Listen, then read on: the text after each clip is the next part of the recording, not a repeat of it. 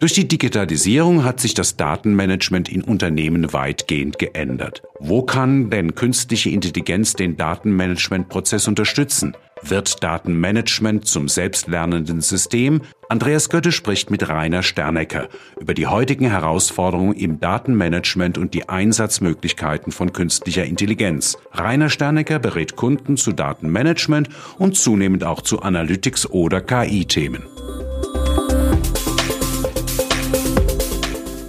KI Kompakt, die Podcast-Serie über künstliche Intelligenz.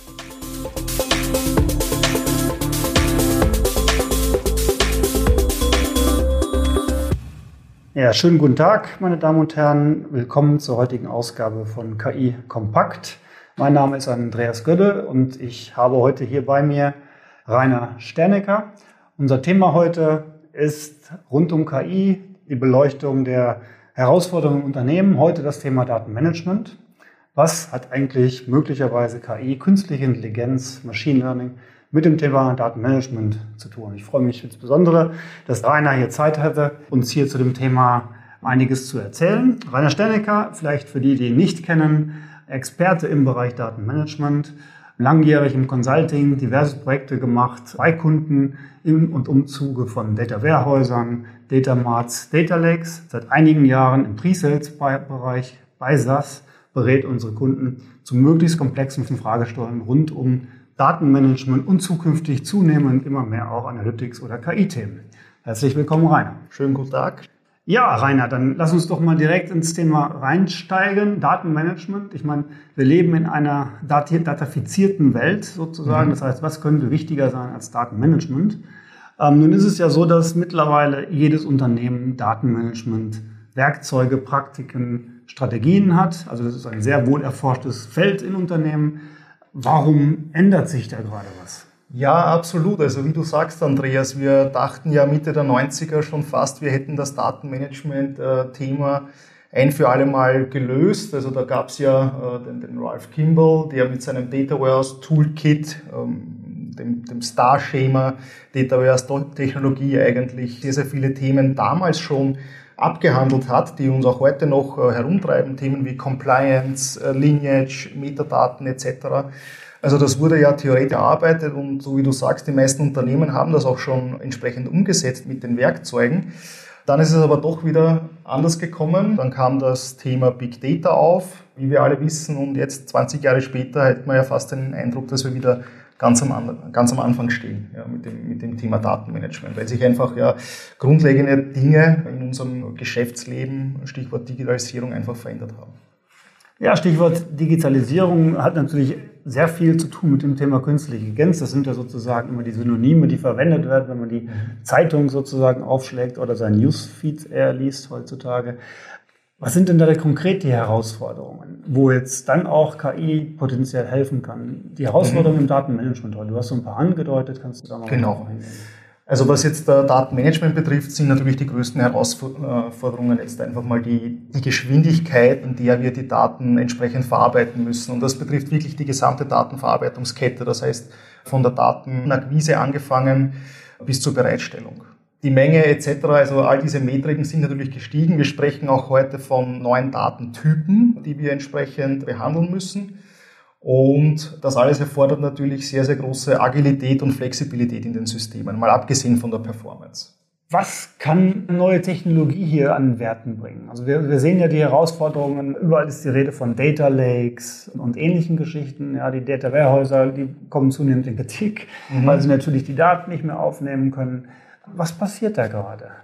Also werden die abgeschafft? Was passiert? Werden neue Technologien, machen die obsolet? Entstehen überall Gibt es diese schönen ja. gelben Elefantenwehrhäuser mit den, mit den Hadoop-Datentöpfen? Ähm, nein, also die, die Angst kann man den Unternehmen auf alle Fälle nehmen. Also ein, ein, ein Data Warehouse oder generell relationale Datenbanken werden auch in Zukunft ihren Zweck und ihren, ihren Nutzen haben und bestehen bleiben. Es hat sich einfach herausgestellt, dass die eben für Daten in hochstrukturierter Form das Mittel der Wahl sind. Diese Daten zu speichern und entsprechend zu liefern, äh, für, für neue Datentypen, neue Datenquellen bedarf es halt entsprechend neuer Technologien. Das kann man dazu sagen. Das, was sich auf alle Fälle ändern muss, ist aber trotzdem, ob wir jetzt in der Data Warehouse, Data Lake Welt oder auch im Streaming sprechen, die Geschwindigkeit äh, der Datenverarbeitung muss erhöht werden. Jetzt wissen wir aber, die Datenmenge ist mehr geworden. Wir haben unterschiedliche äh, Datenstrukturen. Das heißt, äh, die Arbeit aber, muss aber immer noch getan werden. Jetzt ist die Frage, kann das der Mensch noch entsprechend leisten oder brauche ich eben auch bei der Datenverarbeitung selber mehr Automatisierung mithilfe von, von, von maschinellen Lernen beispielsweise, um bestimmte Tätigkeiten, sich wiederholende Tätigkeiten eben noch schneller automatisiert durchführen zu können. Also das ist, ja, das umfasst beispielsweise jetzt, wenn wir von der Datenakquise sprechen, Themen wie das automatische Kategorisieren von, von neuen Daten beispielsweise, das automatische Zuordnen etc. Das heißt, Stichwort automatisieren, das kennen wir auch aus anderen ähm, KI-relevanten Themengebieten. Also wenn wir uns als das ähm, Lieblingsbeispiel, was momentan diskutiert wird, als autonome Fahren erinnern, das ist ja im Grunde nichts anderes als Automatisierung von Entscheidungen, die der Mensch bisher getroffen hat. Ist das eine Analogie, die man fürs Datenmanagement zukünftig auch heranziehen kann? Und wo sind dann die Felder, wo KI oder Machine Learning hast du erwähnt, wo Machine mhm. Learning konkret helfen kann in diesem Datenmanagement-Prozess? Das ist eine Prozesskette. Wo konkret setzt das an?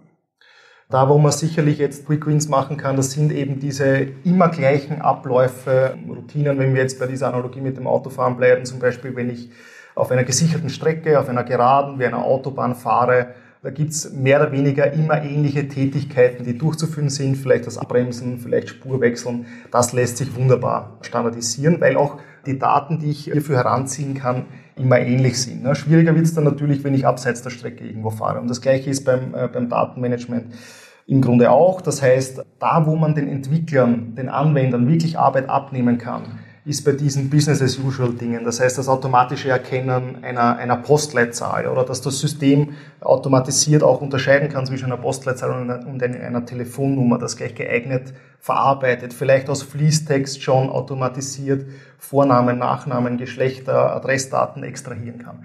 Das sind die Dinge, die äh, sehr, sehr viel Zeit brauchen ja, wenn man das manuell durchführt, ja, sind aber immer, immer wieder dieselben Tätigkeiten. Das ist der Punkt, dass man im Grunde sehr, sehr zuverlässig mittlerweile heute der Maschine überlassen kann. Und damit ist schon ein, ein erster Schritt getan. Das heißt, so ein Datenmanagementsystem kann ich mir zukünftig als selbstlernendes System vorstellen, wie jetzt ja, selbstfahrendes Auto als Beispiel wiederum.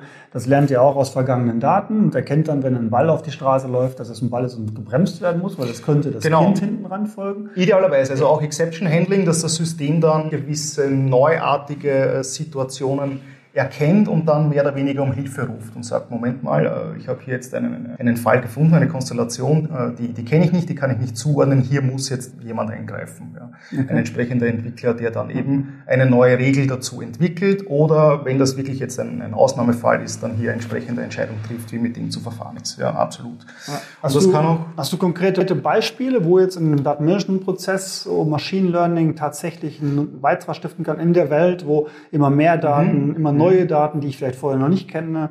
Aber äh, in der traditionellen Welt sitzt dann ein Programmierer und schreibt die Regeln für diese neuen Datenquellen. Das wird in der neuen Welt, wenn immer mehr Daten kommen, nicht mehr passieren. Also wo sind Ansatzpunkte, wo du denkst, dass Daten genau. Machine Learning immer mehr sozusagen eine Automatisierung erzeugen kann für neue Daten? Im Moment sicherlich am stärksten im, im Bereich Data Profiling. Also da ist sicherlich auch im Moment der größte Value drinnen. Ja, also dass man sagt, man kann bereits jetzt durch Machine Learning Techniken proaktiv äh, bestimmte Verzerrungen, Fehler in den Daten erkennen, systematisch Fehler, die vielleicht drinnen sind.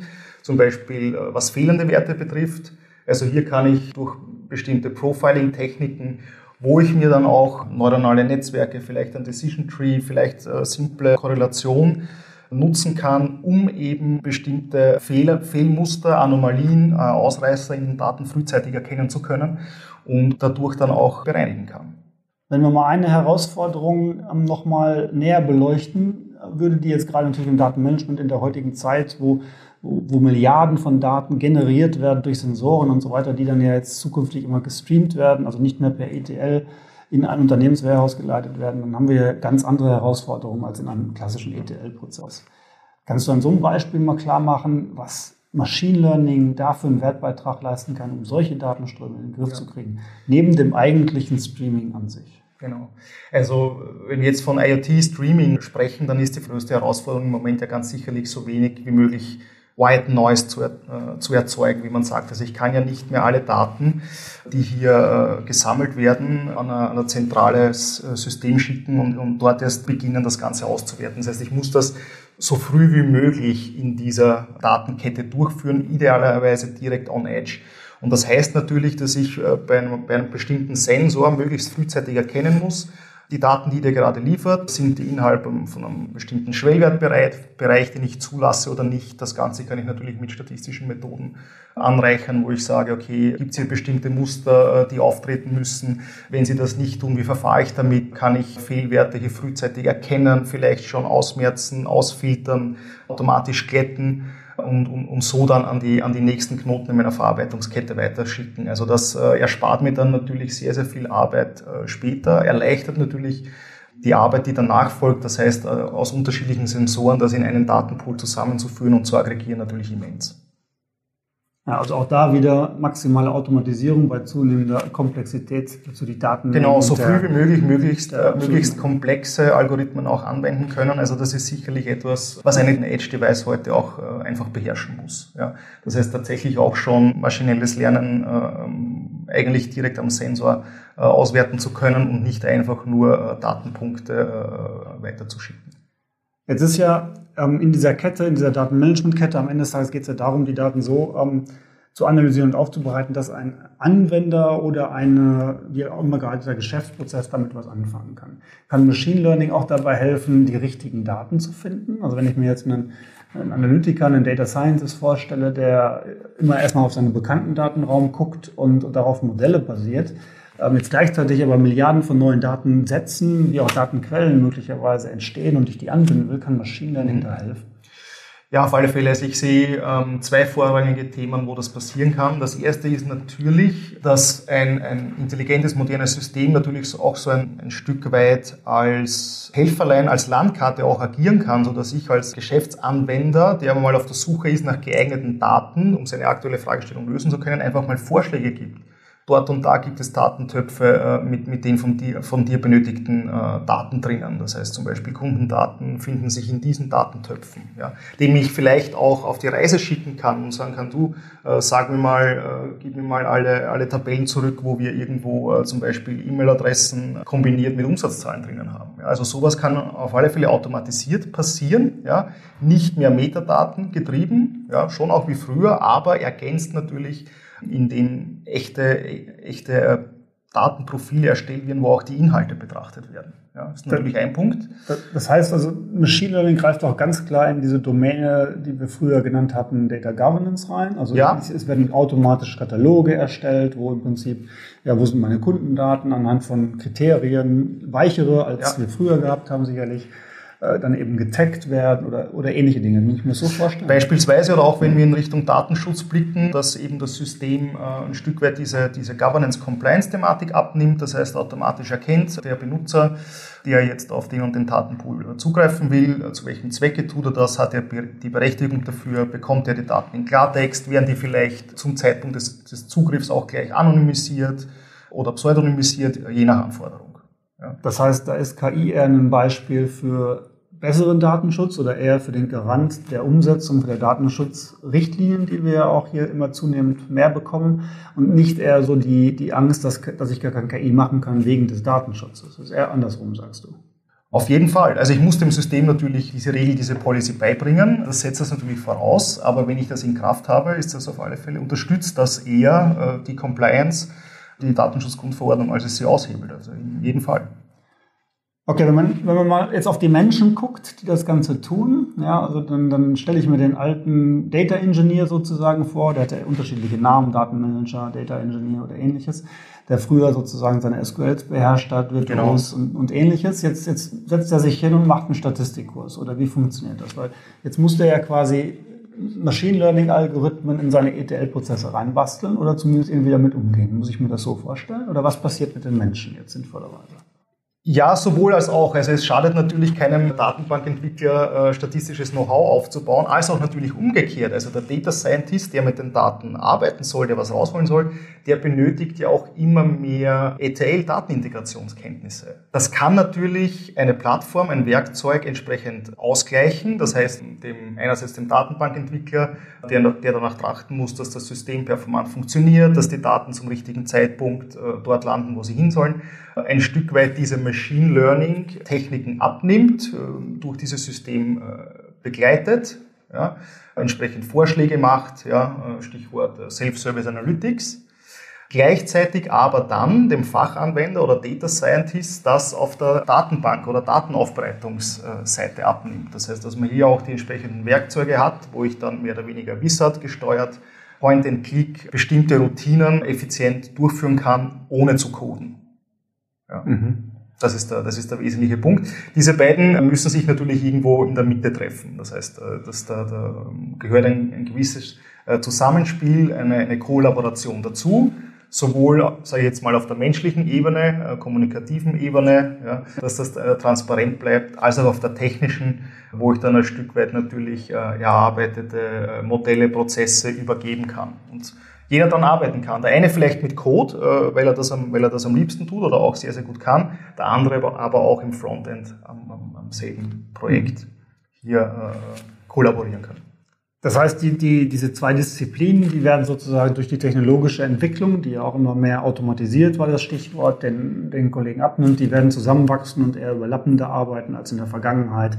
Die IT macht die ETL-Strecken und der Fachbereich konsumiert sozusagen die Daten. Das wächst zusammen. Das wächst zusammen und wir sehen ja auch mehr und mehr, es geht um diese vertikalen Prozesse, das heißt Use Case gesteuert, äh, Business Case gesteuert, äh, Projekte umzusetzen. Und da ist ganz genau das äh, der springende Punkt. Ja. Super spannend. Wie sieht, so als letzte Frage vielleicht, wie sieht aus deiner Sicht, so wenn wir ein bisschen in die Zukunft schauen, das optimale Datenmanagement für ein Unternehmen im Jahr 2020 aus?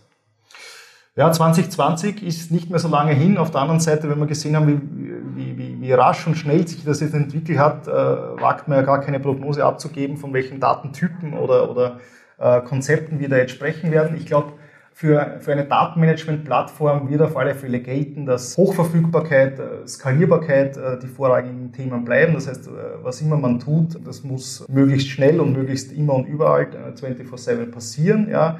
Es werden, nehme ich an, mehr und mehr Applikationen auch in die Cloud wandern, das heißt weniger im, im Rechenzentrum vor Ort dann, dann passieren, sondern ja, in der Cloud eben. Und ich glaube, dass das Thema Integrationsfähigkeit das Wichtigste eigentlich, äh, eigentlich werden wird. Und zwar Integrationsfähigkeit jetzt nicht nur auf Basis der Technologie, also die unterschiedlichen äh, Systeme, die ich in-house habe, sei es jetzt eine Plattform, sei es eine Sprache, sei es Infrastruktur, wie auch immer.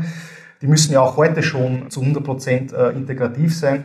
Das wird sich auch auf die, auf die Unternehmensprozesse und auch auf die handelnden Personen ausweiten. Das heißt, ich als, so wie wir es auch angesprochen haben, als, als Data Scientist oder als Datenbankentwickler werden mehr oder weniger mit, mit allen, mit allen meinen Peers äh, gut zusammenarbeiten müssen, mit allen Technologien gut zusammenarbeiten müssen. Ja. Ja, super, sehr, sehr spannend. Also das heißt eigentlich, das Thema Datenmanagement ist sehr wohl nicht durchdekliniert in der Zukunft. Da tun sich ganz, ganz wesentliche Veränderungen auf, die eben einerseits technologiegetrieben sind, aber eben auch, wo KI sicherlich einen Wertbeitrag einen großen Wertbeitrag schaffen kann und wo wir sehen, dass diese Disziplinen eben sozusagen angereichert und überlagert angereichert werden. Vielen Dank, Rainer, für die interessanten Einblicke. Ich hoffe, es hat Sie an den Lautsprechern weitergebracht ähm, in weiteren Aufklärungen im Sinne von, wo hilft KI heutzutage, wo wird KI bereits eingesetzt und wo ähm, muss man sich in der Zukunft darauf einrichten. Wir haben jetzt sicherlich gelernt, dass es absolut spannend ist, was im Bereich Datenmanagement zu tun ist und dass sicherlich die Unternehmen einiges auch an Hausaufgaben haben, sich darauf vorzubereiten, beziehungsweise die Möglichkeiten von Machine Learning und künstlicher Intelligenz sich anzuschauen, um diesen Automatisierungseffekt ähm, mitzubekommen, um mehr, bessere Qualität und Aussagen aus Ihren Daten zu bekommen. Ich danke Ihnen fürs Zuhören und bis zum nächsten Mal. Weitere Informationen zu künstlicher Intelligenz finden Sie im Web unter www.sas.de-ki-kompakt-podcast.